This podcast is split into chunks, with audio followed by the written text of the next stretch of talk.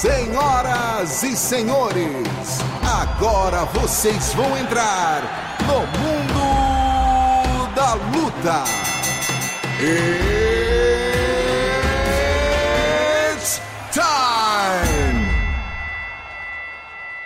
Salve, salve galera, sejam muito bem-vindos a mais uma edição do Mundo da Luta, o podcast especializado em esporte de combate. Eu sou Marcelo Russo, editor do Combate.com, e estou aqui hoje com dois convidados muito especiais, na verdade parceiros nossos de trabalho aqui. Primeiramente, o rei dos furos, o homem mais bem informado do MMA nacional e internacional, Rafael Marinho, aqui do Combate.com. Tudo bem, amigo?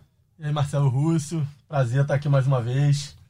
Vamos lá, vamos lá, que semana foi boa aí pro Brasil, né? Semana foi boa pro Brasil e o nosso outro participante aqui é The Voice. É o Bruce Buffer brasileiro, é o homem que tem a voz mais bonita do MMA mundial nosso companheiro Rods Lima, narrador do combate do Sport TV. Tudo bom, meu camarada? Tudo bem, gente. Pô, você faz uma introdução dessa, aí me quebra, né, Marcelão? Tudo bom, Rafael Marinho? Tudo bem, cara? Tudo certo. Galera ligada no podcast, vamos nessa, it's time. It's time! E para começar o podcast, só para quem não tem ainda a familiaridade aqui com a nossa, com a nossa produção, nós temos três assuntos é, principais durante a semana e depois os destaques, o nocaute, a finalização e a vergonha da semana. Essa semana a gente vai ter, logo agora nessa primeira parte, vamos falar com Demian Maia, que venceu lá em Singapura o Ben Askren por finalização no primeiro round, o duelo Jiu-Jitsu Wrestling aí, que o Demian levou a melhor. Vamos conversar com ele. Tudo bem, Demian? Tudo jóia, como é que vocês estão, pessoal? Tudo certinho, tudo beleza. Tá aqui Rodes Lima, Rafael Marinho, todo mundo aqui. E aí, Demian? Pra bater um papo contigo.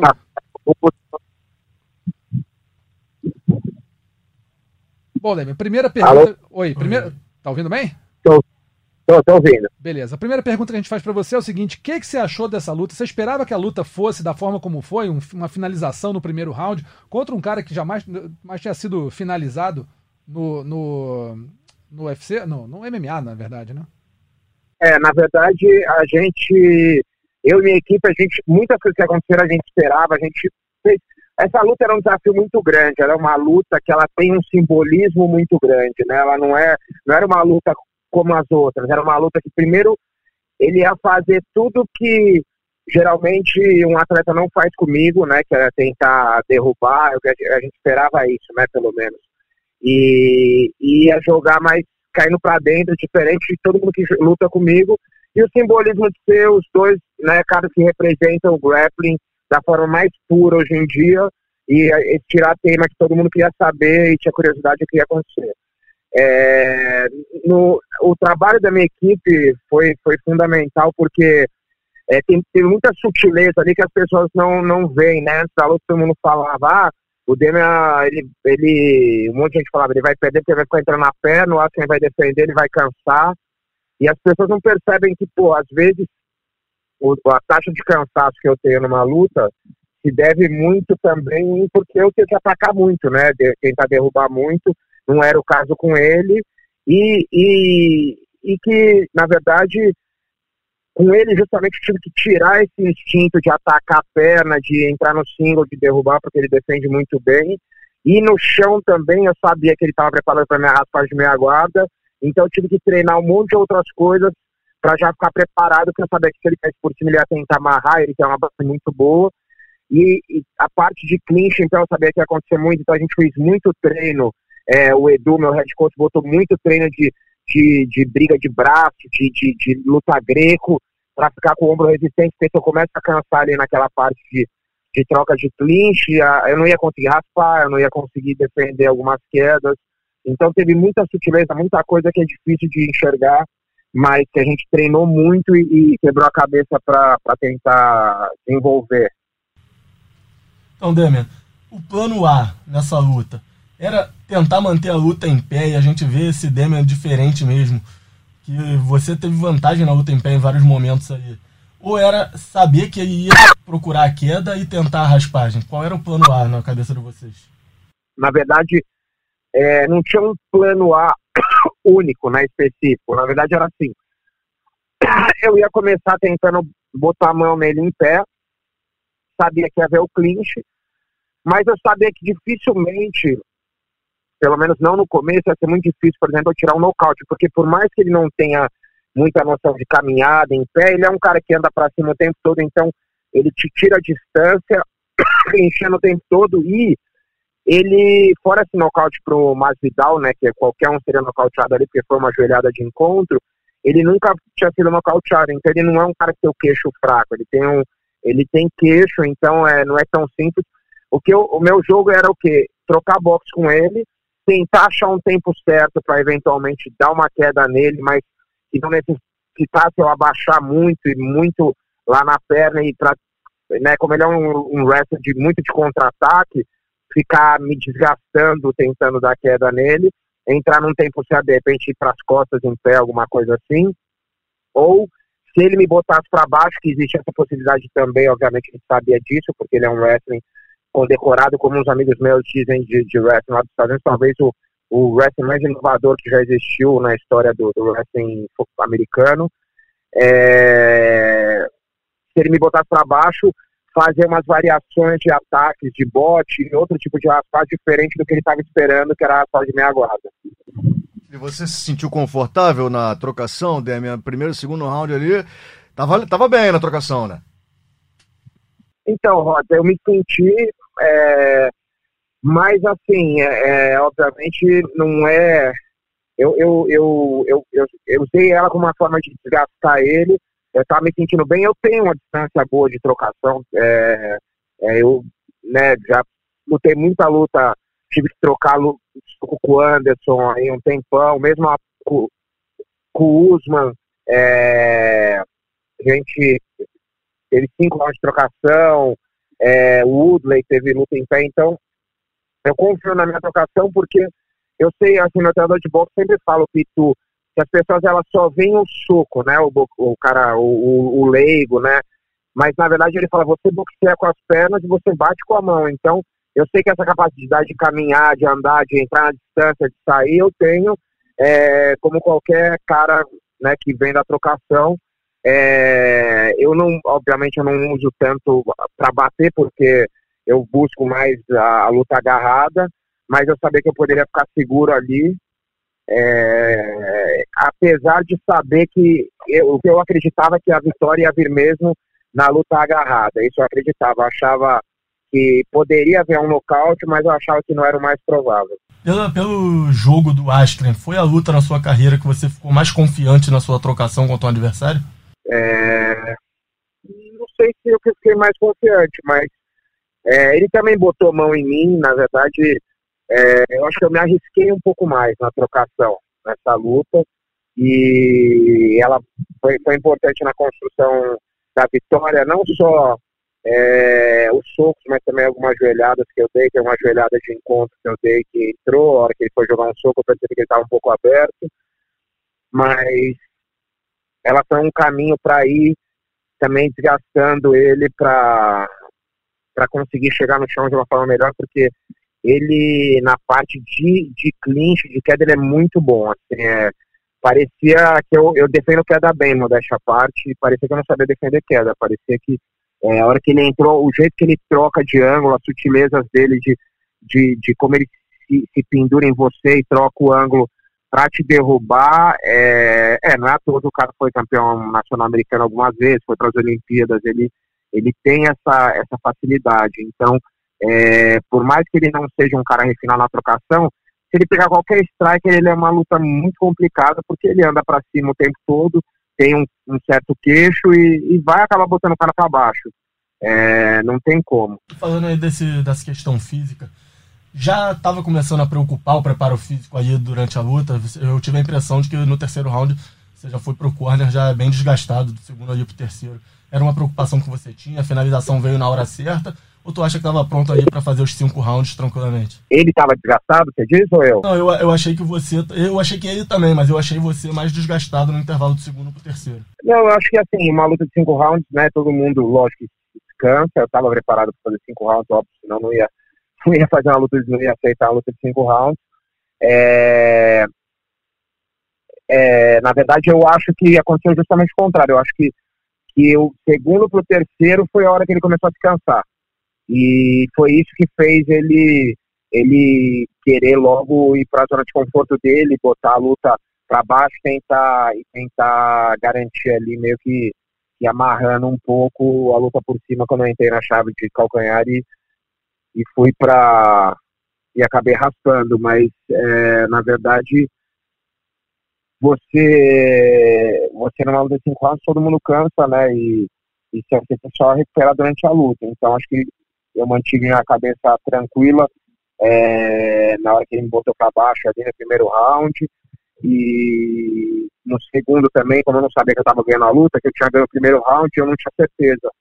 Então eu acabei fazendo uma besteira ali que a hora que eu fui montando, eu já quis logo pegar um katagatame nele, em vez de ficar por cima ali garantir o round. Aí acabou me custando que o segundo round dois juízes deram para ele e um juiz deu para mim. Então ele acabou ganhando o segundo round, mas foi por uma, uma besteira assim de eu não saber é, que eu tinha ganho o primeiro round, senão já teria garantido o segundo também. Demian, você logo depois da luta falou que gostaria, se, se fosse possível, se o UFC quisesse, se os fãs quisessem, você gostaria de enfrentar o Diego Santos, que para quem não conhece, é difícil alguém não conhecer, é o campeão, é o primeiro campeão do TUF americano.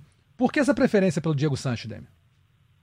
Cara, o Diego, ele, ele faz um ano e meio mais ou menos, ele me procurou numa mensagem privada no Twitter e falou que queria lutar comigo, que ele queria se aposentar e queria lutar comigo, queria fazer uma luta entre é, dois caras veteranos, não sei o que. Eu falei, cara, eu luto, não tem problema nenhum, vamos lutar, não sei o que.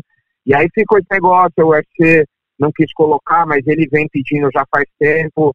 E eu, eu, eu faria essa luta, gostaria de fazer. É, a gente uma vez até aqueceu junto quando eu fui lutar com o Sonnen lá, treinou um pouquinho junto na Inglaterra. É, mas eu nem que não seja agora, porque agora, agora eu tenho duas lutas ainda, pode ser a última. Mas é, quando me perguntaram, foi uma pessoa que eu lembrei por, por esse motivo. Entendi. É, eu estava imaginando aqui um seguinte cenário: se, for, se, a sua próxima luta fosse contra o Sanches, imagina assim: você vence Diego Sanches, eventualmente o Serrone luta com o McGregor, talvez é, seja derrotado, e aí você e o Serrone fazerem uma luta, talvez encerramento da sua carreira, para ver quem tem o, o, o, maior número de vitórias na história do UFC. Te interessaria um cenário desse? E o que, que representa para você esse, esse número de hoje ser o maior brasileiro, o que tem o brasileiro com o maior número de vitórias, maior número de lutas, enfim, esses recordes, o que, que representam para você essa, essa marca, essas marcas? Então, é, lógico que é um cenário interessante, que você falou, seria legal, porque, queira ou não, esses recordes eles vão ficando para a história, vão ficando marcados, e são recordes importantes que eles representam alguma coisa, né? Nesse caso, o número de vitórias representa a consistência de você estar no evento, lutando há muito tempo em alto nível é, conseguindo se manter no evento e conseguindo se manter competitivo e, e ganhando.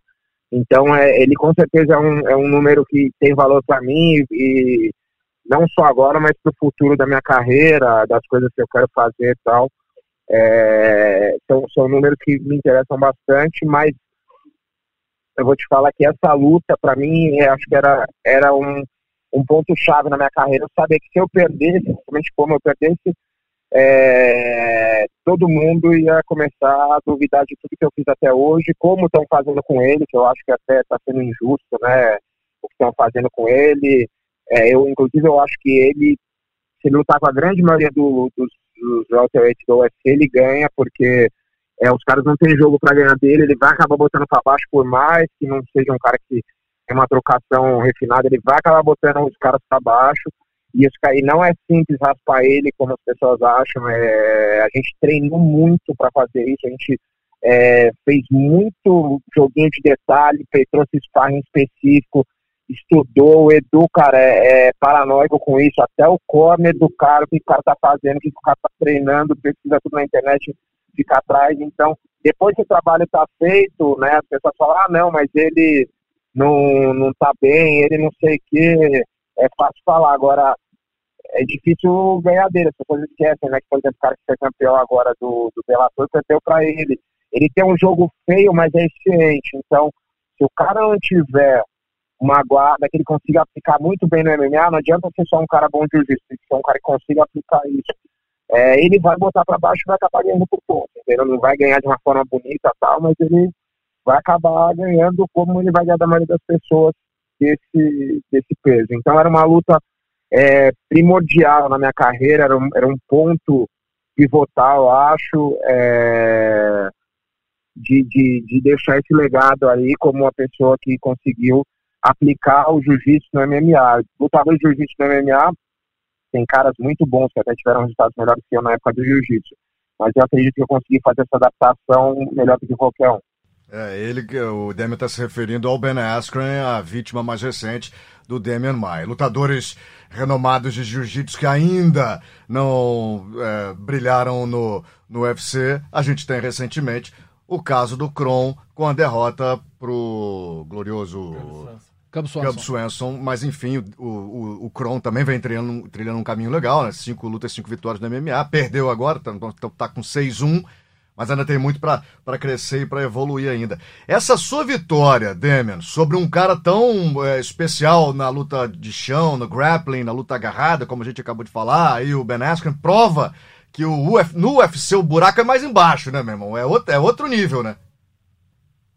É, eu acho que questão de jogos também, a gente, eu consegui encaixar o jogo muito bem com ele, como eu falei, até mérito não meu só, mas da equipe toda que, que planejou. E, cara, foram três meses aí de treinos específicos para ele, tirando um monte de vício meu, né? Porque mais difícil do que você criar um hábito é você tirar um hábito que eu faço a vida inteira, de entrar na festa, raspagem de meia. Então, isso, tipo, manter a cabeça é, para trabalhar isso foi muito exercício, muito, muito drill, muita situação de luta, muito sparring correto para a gente conseguir fazer isso. E, e o Ben Askren, cara, é, é um, um, atleta assim, né? Eu vejo os wrestlers que são amigos meus, que me ajudam nos treinos e tal, americanos, os caras admiram ele demais. Ele é um ícone no, na comunidade de wrestling americana e é um cara que até com o Vidal, que, porra, é uma luta que pode acontecer com qualquer um, aquele nocaute, ele nunca tinha perdido.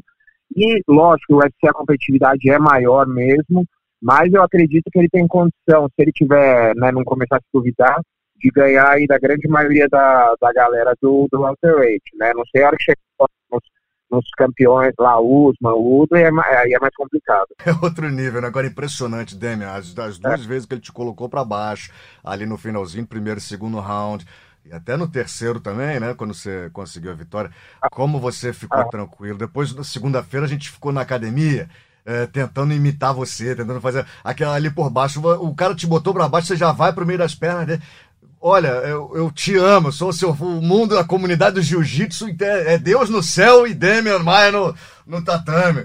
Vou passar a bola aqui, vou, vou chorar aqui, vou, vou passar a bola aqui pro, pro Rússio, pro Rafael, vou, a gente tá revendo aqui na, na internet o, o, lance da luta e a, a, emoção, a adrenalina vai a mil. Muito obrigado, Demian, um beijo enorme no seu coração, mestre. Obrigado. obrigado. Obrigado vocês, cara. Obrigado oh, vocês. Legal. Ó, dia 15 eu vou, a gente vai pro UFC em São Paulo, vou levar o kimono, vou passar lá na Vila da Luta, hein? Quero dar um treininho com o senhor, e quero tirar, bater um retrato pra ganhar like no Instagram, hein, mestre? Ih, senhor não, pô, o senhor tá no céu, pode ir. vem, cara, semana que vem eu já vou, eu vou, vou ter um treino de kimono, eu tava com os amigos meus agora que eu tô falando pra eles, faz tempo que eu treino de kimono com eles e vamos, vamos fazer um treininho. Demorou, sem problema nenhum. Ah, mas, mas me alivia, mestre, pô. Não, pô, vamos treinar, brincar, pô. Vamos lá, só, só me avisa né, pra, pra, pra academia na, na hora certa lá pra gente fazer nosso treino. Maravilha.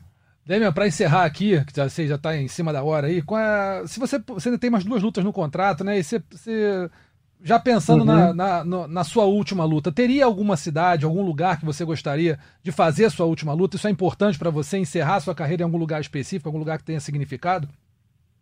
É, eu, assim, tem, tem alguns lugares que tem significado. Eu acho que, que dois que eu gosto muito, assim, um que eu acho que não seria o caso agora, porque eu lutei muito lá, que é Las Vegas, eu lutei lá acho que sete vezes, sei lá, e é a meca do, né, das lutas e tal, é, é um lugar muito legal, mas eu, o lugar ainda que eu acho que para mim é o, lugar que eu gostaria de encerrar é o Rio de Janeiro. É, eu gosto muito de lutar no Rio, o Rio tem história, apesar de eu ser paulista, paulistano, é, eu acho que a, o negócio do, do, do jiu-jitsu brasileiro, que, que, nasceu no Rio de Janeiro, né, apesar de começar ali em Belém, ele a primeira academia de jiu-jitsu brasileiro em 1925, lá da família Grace, é, foi lá no Rio de Janeiro, no Flamengo, é, ou no Botafogo, agora não estou confundindo, acho que no, no, Flamengo. E então lutar no Rio de Janeiro tem um, tem um prazer especial, uma coisa especial, acho que e seria um lugar que me agradaria muito encerrar lá a carreira. Agora é engraçado, começa a ganhar luta, você começa a se empolgar de novo, você fala, puta, mas se eu ganhar um cara quem sabe, não sei o quê, não pinta uma disputa de título, alguma coisa. A gente, cara, lutador é impressionante, né? Atleta que é sempre mais, nunca tá satisfeito e, e, e vamos ver o que vai acontecer. E os fãs também, o ídolo vai ganhando, os fãs, pô, aposenta não, vambora, vambora. Ó, um beijo pro tio Guto, beijo pra tia Doris, beijo pra tia Dina, beijo pro Pietro, é, pro Lorenzo, aliás, pra Pietra, não é isso? Tô certo? Isso, isso mesmo. Agora acertei. E pra esposa, rapaz, e nos 45 segundos tempo que eu lembrei dela na transmissão, ao lado de um grande é. homem, sempre tem uma grande mulher. Acho que ficou todo mundo emocionado com a tua vitória, Demer. Obrigado, ficou, foi muito bom, cara. Como eu falei, foi tudo foi perfeito. Singapura, que é um mercado diferente, que eu nunca tinha lutado na Ásia, é, essa, o simbolismo dessa luta dos dois maiores grapplers, o legado que essa luta vai ter no futuro, a importância que hoje em dia eu nem percebo, mas que eu sei que ela vai ter. Foi uma luta que com certeza foi, foi uma história sendo feita ali e eu sei que eu vou lembrar dela para sempre. Amém. Beleza, Demian, muito obrigado aí pela tua, pelo teu tempo, pela tua paciência aqui com, com o podcast. E, pô, mais uma vez, parabéns pelo teu resultado, pela tua carreira. E vamos esperar essas próximas duas lutas aí, que eu tenho certeza que vai vir mais coisa boa pra gente. Obrigado, obrigado vocês, cara. Um abraço e obrigado aí por sempre apoiar a gente. Abração. Nossa! Valeu, Demian, abraço. Tá aí, portanto, Demian Maia conversando com a gente aqui no podcast Mundo da Luta. A gente vai agora pro nosso segundo. Fala, Rod. Deixa eu só pontuar, porque eu falei o nome das pessoas, a galera, de repente, eu não falei quem era, né? Seu Guto, que eu mandei beijo, é o pai do Demian. A.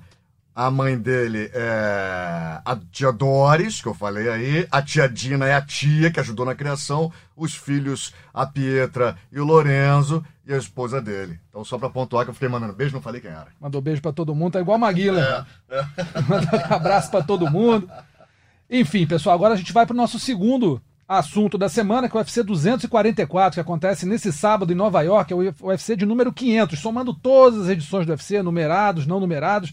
Esse vai ser o de número 500, vai acontecer no Madison Square Garden, em Nova York, e vai ter um card excepcional, apesar de não ter luta valendo cinturão, vai ter a luta aí pelo tal do BMF, que é o tal do cinturão do maior casca grossa do mundo, entre Nate Dias e Jorge Masvidal. Mas eu vou te falar um pouquinho mais dessa luta daqui a pouco. Quero falar principalmente da luta do, da sensação do MMA brasileiro hoje no meio pesado, Johnny Walker, vai enfrentar o Corey Anderson. Johnny Walker hoje é o 11 do ranking do UFC, vai encarar o Corey Anderson, sétimo colocado no ranking. E a julgar pelo que ele fez até agora, né, Marinho? Três lutas, três vitórias por nocaute. E somando tudo, menos de três minutos de, de atuação no octógono, dá para dizer que o Johnny Walker é favorito contra o Corey Anderson ou eu tô me empolgando um pouco aqui? Acho que, acho que dá para apontar o favoritismo sim, por toda a expectativa que ele fez acontecer em torno dele, com esses nocautes rápidos, nocautes plásticos, emblemáticos. Agora, com certeza é a luta mais difícil que ele vai ter, vai ter pela frente aí na carreira dele. O Corey Anderson é um cara duro, um cara que evoluiu o jogo dele, está cada vez mais completo. E vem é, a origem dele é justamente onde talvez seja o ponto mais fraco do Johnny Walker, mas que a gente não viu ser testado ainda, que é o wrestling. Rose, concorda que o, o Johnny Walker está sendo um grande uma grande, não vou dizer uma surpresa, mas uma grande revelação, aí, um grande nome do MMA brasileiro. Você acha que ele tem boas chances de vitória contra o Corey Anderson ou você acha que o Anderson pode dar uma, uma prejudicada nele por conta de ser um cara, além de mais experiente, tudo tem um jogo de luta agarrada bem complicado?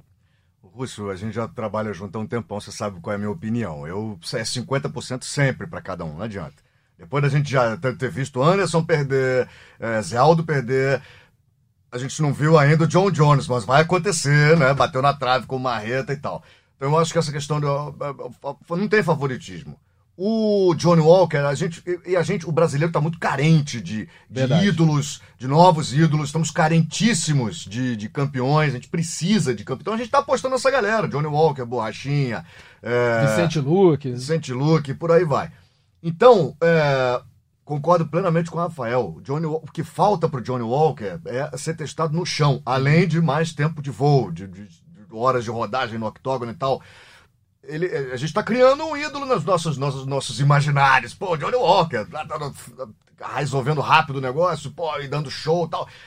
Eu fico sempre com o coração na mão. Você acha que eu, eu, eu acho. ó, vamos torcer por ele, lógico. Mas o Corey Anderson é um atleta mais experimentado. E, e tem outra coisa. Para esses novos heróis que estão chegando aí, o Johnny, o Vicente Luque, o próprio Marreta, a Jéssica e a Jéssica. O co- é coração sempre na, na ponta da lua, parece que vai sair pela boca, a gente assistindo em Sempre, casa. né? No, no- é, é, assim, é sempre emoção e adrenalina. Acho que ele vai vencer? Não sei, tem 50% de chance para cada um lá. É, eu acho. Entendeu o que eu falei? Não, entendi tudo. Rolando Lero, Não, rolando. não, não. Sai do muro aí, Rod. Sai do muro. Subiu no muro e não sai nunca mais.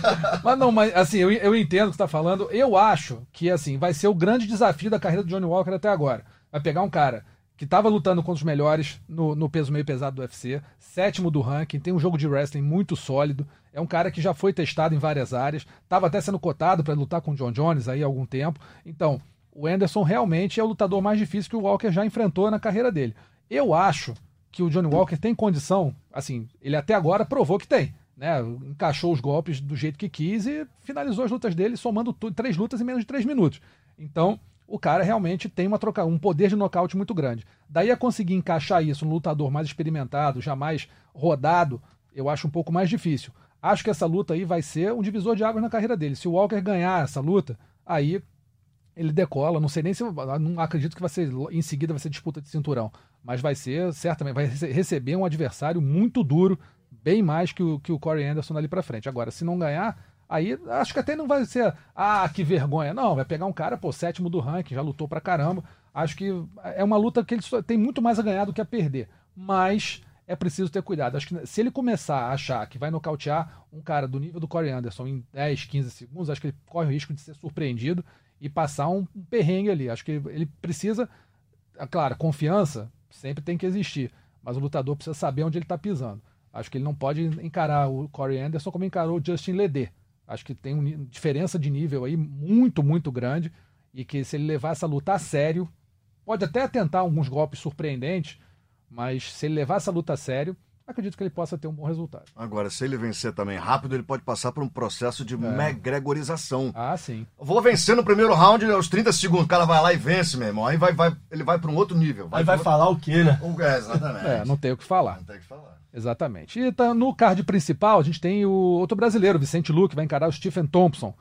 Vocês acham que é uma luta. Marinho, você acha que é uma luta boa pro, pro, pro Vicente Luque? O chão é o caminho para ele vencer a trocação do americano? Acho que, acho que é uma luta boa pensando em momento da carreira dele. Ao contrário do Johnny, o Vicente Luque é um cara que já tá mais experiente, já tem É. mais rodagem e que fez por merecer enfrentar um grande nome.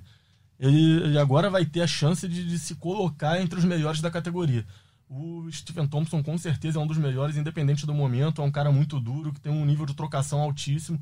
O Vicente Luque é um lutador completo, tem capacidade de trocar em pé com o Thompson, mas pensando no- no- na forma mais segura de vencer, eu acho que tentar levar pro chão é o melhor caminho. O Concordo. Stephen Thompson é aquele lourão altão karateca, né? Isso, Isso. Wonder Boy. Wonder Boy. É. É, tem uma trocação muito boa, uma base de karatê muito sólida. Foi nocauteado recentemente pelo, pelo Anthony Pérez. Vem de duas derrotas, né? O Stephen Thompson. Já o Vicente Luque vem de seis vitórias seguidas, sendo cinco, né? Por, por finalizando lutas, quatro por nocaute e uma finalização. Tá numa fase excelente, Vicente Luque. Também acho que vai ser talvez o maior desafio da carreira dele. Stephen Thompson tá muito bem no bem colocado, né? No UFC, o Vicente é, a- tá ali na, na parte mais de baixo do ranking, no 11, se eu não me engano, 12 lugar. Então, acho que é uma luta que coloca o Vicente Luque, caso vença, e vença de forma convincente, também num patamar bem legal ali no peso meio médio. A gente vai falar aqui rapidinho da luta do coevento principal. Kelvin Gaston e Darren Till vão fazer a penúltima luta da noite. A estreia do Darren Till no peso médio. Né? Ele, vai encarar um ex-desafiante ao cinturão. O, o Kelvin Gaston ia lutar contra o Robert Whittaker. A luta não acabou acontecendo. Ele lutou com Israel Adesanya, fez um lutaço. Foi derrotado, mas saiu de cabeça erguida dessa luta. Eu quero perguntar para o Marinho o que, que acha aí dessa, dessa decisão do Darren Till de aceitar uma luta, uma luta, luta logo a luta de estreia dele no peso médio contra o Kelvin Gastelum, que é um lutador é, hoje de elite da categoria. Né? É, cara, achei um ato de coragem do tio. Acho uma luta bem ruim para ele estrear no peso médio. Ele vindo de derrota, ele Acho que o Gaston é um adversário difícil para qualquer um, mas acho que pro Tio especificamente é um jogo muito ruim para ele, especialmente pelo alto nível de wrestling do Gaston. Além do Gaston ter um boxe muito de muito bom nível e ser capaz de trocar com ele, eu acho que o grande diferencial vai ser a luta olímpica mesmo. Acho que é uma luta complicada pro tio estrear no peso médio. Posso estar enganado e aí você me cobra semana que vem, mas eu acho a luta bem ruim para ele. Não, eu acho uma luta dificílima pro, pro Darren Till, mas também acho que não é uma luta tão fácil pro Gaston. O não costuma derrubar seu adversário, ele disse que até hoje conseguiu derrubar todo mundo, dar pelo menos um knockdown em todos os adversários. Acha que é uma luta boa pro Gaston se recuperar, Rod? Acho que uh, acho que é o, o, wrestling, a, a, luta agarrada, o chão do, do Gastelum, é, pelo que já mostrou o tio, é melhor. Acho que é uma situação complicada pro Darren Till, né? Começou a entrar num, num, num começou na descendente já, né? Um cara que tinha é, promissor, né? O Darren Till era um cara que é, Ainda é, né? disputou Mas- cinturão no meio médio, é, né? Começou a entrar numa fase, né? Acho que é melhor ir tomar um banho de sal grosso antes de fazer essa luta aí com o Darren Till, com o Kelvin Gastelum e tentar captar energias positivas. Mas, ó, vai ficar ruim o negócio pra ele, hein? É, eu acho que vai ficar ruim pra ele, mas assim, ele tem que. Ele, ele disse recentemente que ele entrou muito no oba-oba da. da Aham. né? Ele tava com muita, muita. Muito, muito hype, né? Como se fala lá fora. Tá com um hype imenso em cima dele, tinha ganho de todo mundo. Aí tomou o nocaute do, do Tyron Woodley, a bola baixou muito e ele começou a ficar numa maré meio, meio lá, meio cá. Ele separou da mulher, teve problema de família também? Teve, ele é casado com uma brasileira, Aí se separou, separou, ficou longe da Ah, filha. aí Teve é, um. aí é brincadeira. teve Aí um é- problema aí. É, rapaz, aí misturou uma coisa com a outra. Pode ter, pode ter sido isso, ex-mulher, pensão, Pode ser. buraco é outra, outra parada. Não é né? brincadeira, não. Não é então aí o. Pois é, aí agora ele tá tentando se recuperar no peso médio. Eu acho, cara, assim, sinceramente, o tio pegou talvez o pior adversário que ele pudesse pegar, além do campeão. É, Gaston hoje é um lutador de elite realmente no peso médio, um cara completo, tá- nocauteia, né? Tem poder de nocaute, tem, tem punch, tem chão, treinado pelo Rafael Cordeiro, tem aí uma, uma- um arsenal de, de trocação muito bom.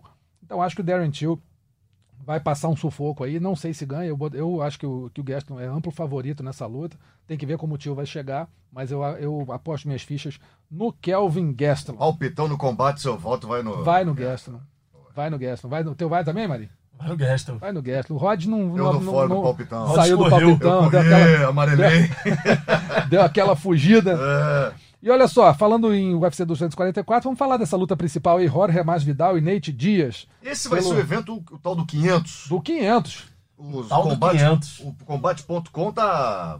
cheio de novidade. Hoje, inclusive, Ah. nessa terça-feira, a gente lançou o Chuta Aí, que é um, um desafio para quem acha que entende de MMA e conhece o UFC, tentar lembrar lá em 15 minutos todos os campeões do UFC na história. é São o desafio 108. No combate.com. No combate.com, é o Legal. Chuta Aí, tá lá na, na home, é só chegar lá, dar uma olhada.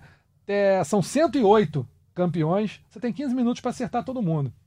Tem que ver quem consegue. Teve Show gente que a gente conseguiu, teve gente que acha que roubou. É. Mas é. Mas vamos lá para ver, ver se a galera con- consegue fechar esse desafio aí. E temos aí Jorge Masvidal e Nate Dias pelo peso meio médio, o tal do BMF, Best Motherfucker Belt, ou o nosso cinturão de maior casca grossa. Vamos ser mais educados um pouquinho, né? sim, sim. cinturão de maior casca grossa do mundo que o Dana White resolveu inventar aí. Parece que Cinturão de pi É, das galáxias. Das galáxias. Isso aí, é esse. E, e parece que o The Rock, né, o, o- o ator de Hollywood, que vai entregar o cinturão pro vencedor da luta. Tem toda uma presepada lá em Nova York, o pessoal gosta muito disso. Mas eu quero saber de luta. Jorge, Ma- Jorge Masvidal ou Nate Dias? Rod, quem que você acha que leva essa aí? Quem, pelo menos quem tem mais favoritismo aí? Não, negócio de 50-50 não. Quem você acha que leva? Masvidal ou Nate Dias? O Masvidal foi o que deu a joelhada no Ele. menino Ben Askren. Ben Askren. Masvidal. Masvidal. Nocaute? Ah, isso é que tá querendo demais. Não, não sei, tô perguntando. Você pode falar que não sabe, sei lá. Não, não, não sei. Não sei te dizer. É, Não Marinho. dizer. Cara, essa luta é difícil. Eu ainda não, não pensei em que, que eu vou botar no palpitão, não. Tá arriscado eu falar um resultado aqui no palpitão botar outro, hein? Mas eu, tô- eu acho que não vai ter nocaute nessa luta, não. Tô esperando guerra de cinco rounds deles mesmo. Mas não me decidi ainda quem que eu vou apostar no palpitão. É, são dois falar? caras difíceis de nocautear. Né? desculpa, posso falar Fala, a fala, verdade? claro. Eu, não, eu não fico em cima do muro, não, Rafa. Os amigos ligados no podcast. eu fiquei, foi traumatizado com as derrotas do Anderson, do Aldo. Você cara. fala isso há um bom tempo mesmo, Eu é verdade. fiquei mesmo, É. fiquei mesmo. Porque ali eu vi que são seres humanos, cara, que pode, pode acontecer, então eu não sei. Por isso que o MMA é um esporte fantástico. Eu não fico em cima do muro, não. Cara. Não dá para saber, né? Rolando Lero, rolando. então, pessoal, só lembrando aqui, a gente tem. Ah, só vou dar antes o meu, meu palpite aqui. Eu acho que o, que o Masvidal vai vencer essa luta por pontos.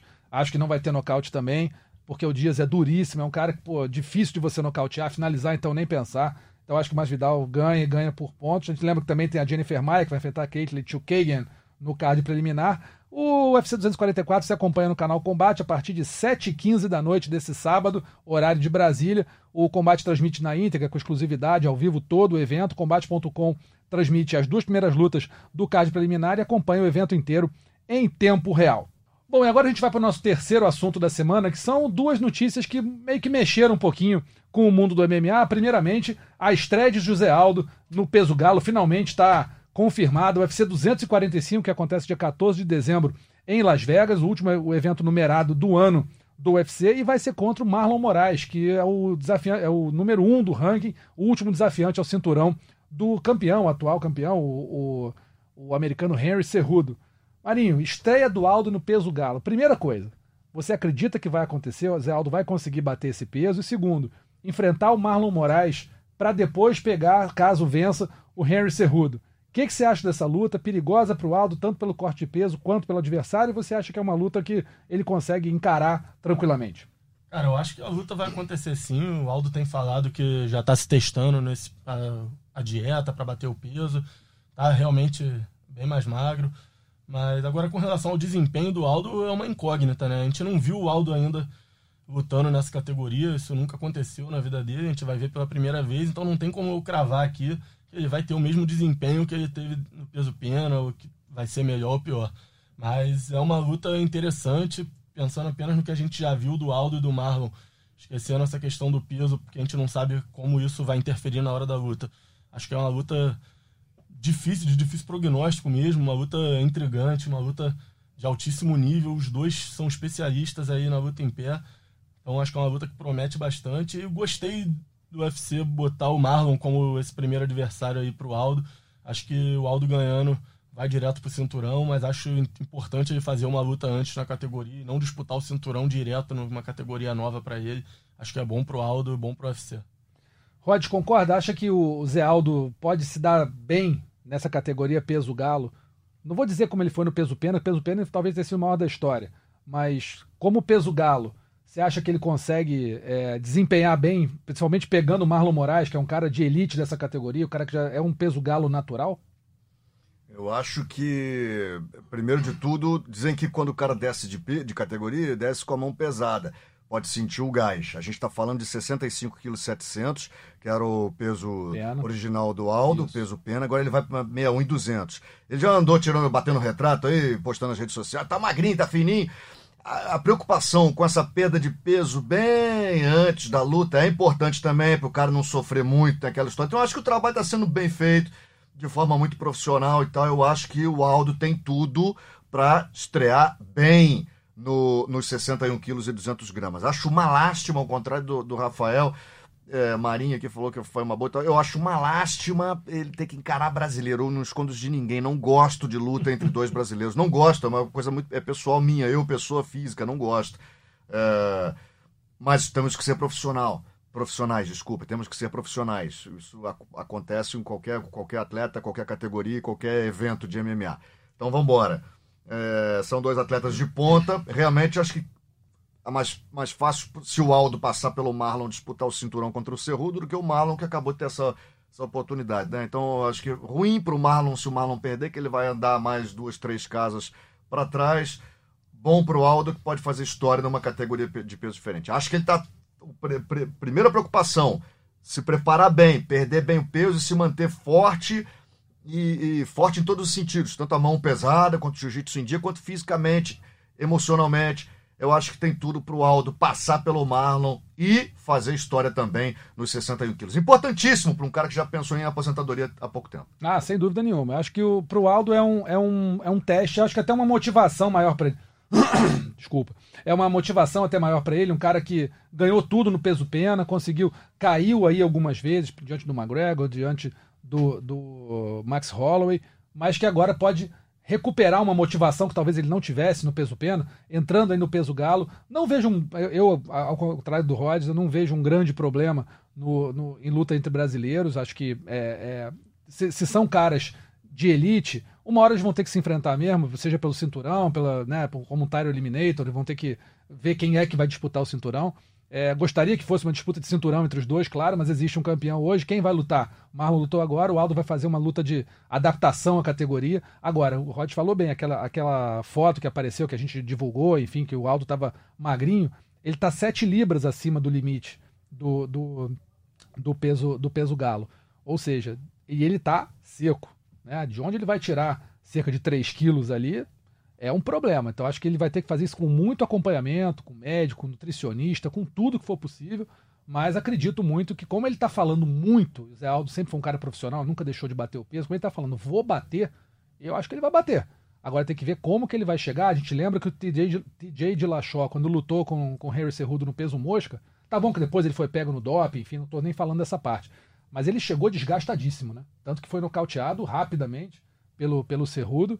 É, então, assim, não é tão fácil você chegar no peso de baixo e pegar o campeão, né, ou o número um do ranking. Uma coisa é você ir peso de baixo e pegar alguém que não é tão qualificado assim e você acaba é, tendo oportunidade de errar. Contra o número um do ranking, contra o campeão, se você erra, você está morto. É, né? Eu ouvi falar que eles já estão fazendo lá na hamburgueria dele, do Aldo, hambúrguer só de, de alface e carne. Sem só pão. Soja, é, sem pão, só de sem soja. Pão.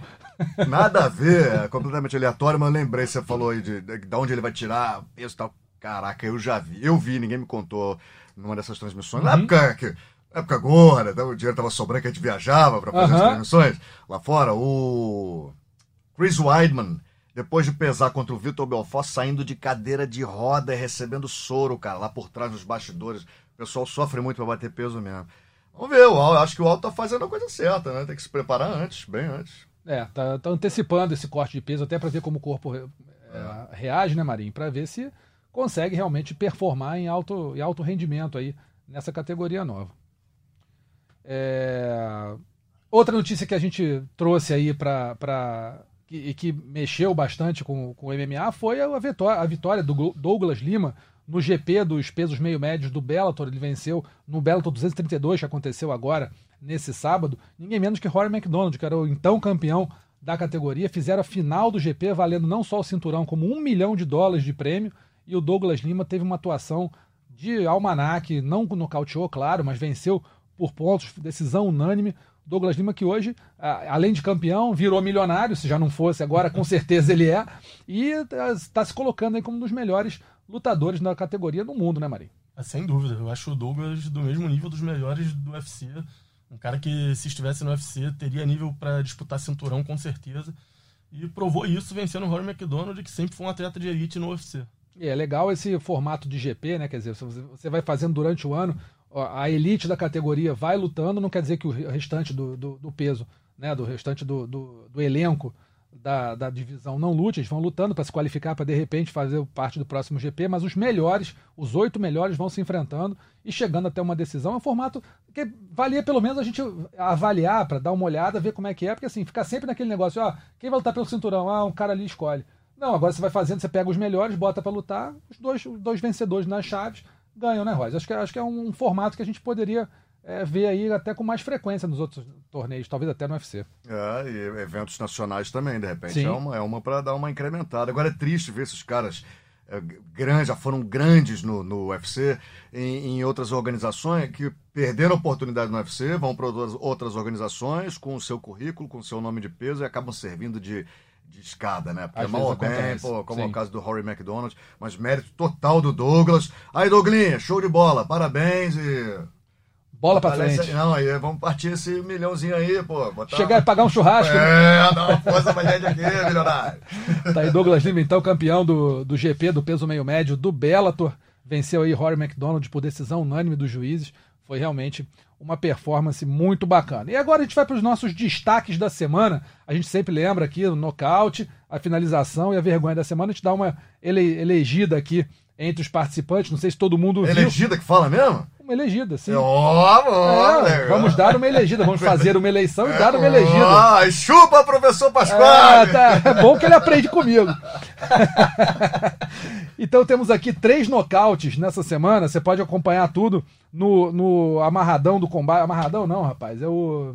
Não vai Ô, titubear Deus, agora, pô. Agora eu compliquei aqui, deu branco, cara. É. Resumão, Resumão. resumão do MMA que o. Adriano Albuquerque faz toda semana. Perde o foco, aqui. não perde o Não, foco. não, não perdi o foco, não. Foi o, os três concorrentes são agora. Atenção, hein? É. Iman Chap Mukhtarov contra Anatoly Safronov no Battle for Bel- Volgogrado. Isso aí é- achamos lá no, no, lá no baúzão lá do, do MMA Mundial. Um chute alto sensacional, nocaute devastador. No Cage Warriors 109, o Jay Herbert conseguiu com uma joelhada na cabeça que apagou o Caim Carriçosa. E também o Thomas Linglesi sobre o Denis Tripsanski no Octagon Prime da Eslováquia. Um chute alto sensacional. Não sei se os amigos viram, mas eu vou votar aqui nesse primeiro Iman Chap Mukhtarov sobre o Anatoly Safronov. Olha, um chute alto daquele de almanac. O pé pegou, o cara desligou automaticamente. Vale a pena conferir lá. Onde é que a gente acha isso aí? Acha no resumão do MMA no combate.com. Combate.com. Semanal, tá lá toda As semana. imagens estão lá. Tá lá, imagem Legal, de tudo. legal, imagem legal. de tudo. O Adriano Albuquerque faz a Legal. peneirada aí do MMA bola. Mundial e consegue o melhor pra gente ali. Finalização da semana, tivemos a do Demian Maia sobre o Ben Askren no UFC Singapura e também no Bellator 232, o Devin Powell sobre o Marcos Surin. Olha, o Devin Powell conseguiu uma, um triângulo de mão, mas de frente pro cara montado. Foi um- uma finalização daquela selvagem. Vale a pena também conferir. Eu vou até votar no Devin Powell porque foi muito bonita, apesar do Demian Maia ter sido né, show de bola, conseguiu aí fi- finalizar o cara que nunca foi finalizado, mas ah, em termos de beleza plástica, Devin Powell tá aí arrebentando. E a vergonha da semana aí ficou com a nossa arbitragem brasileira, né? A, a- a gente bate muito nessa tecla que a arbitragem do, do MMA no Brasil precisa melhorar bastante. E aconteceu no SFT, número 17, agora nesse fim de semana, a árbitra Thalita Moreno estava comandando ali, estava mediando a luta entre a Ana Carolina e a Pamela Mara. E aí a Pamela Mara conseguiu um golpe muito forte na Ana Carolina, a Ana Carolina caiu, ficou praticamente é, inconsciente, deitada no chão, a árbitra não parou a luta, aí a, a, a Pamela Mara deu mais alguns golpes, a Ana Carolina estava deitada, de olho fechado, braço caído, e a árbitra só foi encerrar um pouco depois, teve um castigo desnecessário aí da lutadora Ana Carolina. Acho que. é, é, não estou dizendo aqui que a, que a árbitra Thalita Moreno seja ruim, ela falhou claramente, não tem dúvida, mas a vergonha fica muito pelo nível da arbitragem do MMA nacional. Você tem bons árbitros, evidente que tem, mas o nível médio precisa ser mais atento, precisa ter, ter mais aquela preocupação. Olha só, tá em, tá em risco o lutador?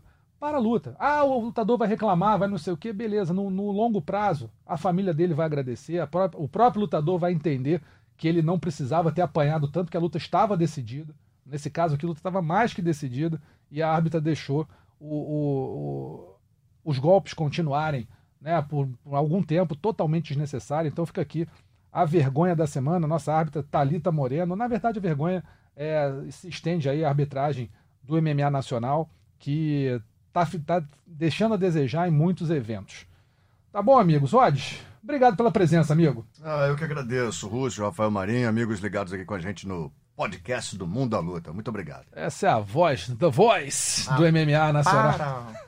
MMA Nacional aqui, nosso Rod Lima, narrador do combate e do Sport TV, Rafael Marinho, repórter mais bem informado do MMA da América do Sul, pelo menos do Hemisfério Sul, com certeza, Hemisfério Norte, acho que deboche, também. é o deboche. Não é deboche, o cara tá, toda hora tem um furo aí do Rafael Marinho no combate.com. Obrigado pela presença, amigo. Valeu, Russo. Até a próxima. Beleza, pessoal. E você acompanha aqui o o podcast Mundo da Luta no combate.com. Você pode entrar lá também, é, ouvir, baixar para ouvir em casa, no caminho para o trabalho, para a escola, para onde quer que você queira, e nos principais distribuidores de podcast do mundo, tá bom? Semana que vem a gente está de volta. Um abraço e até mais.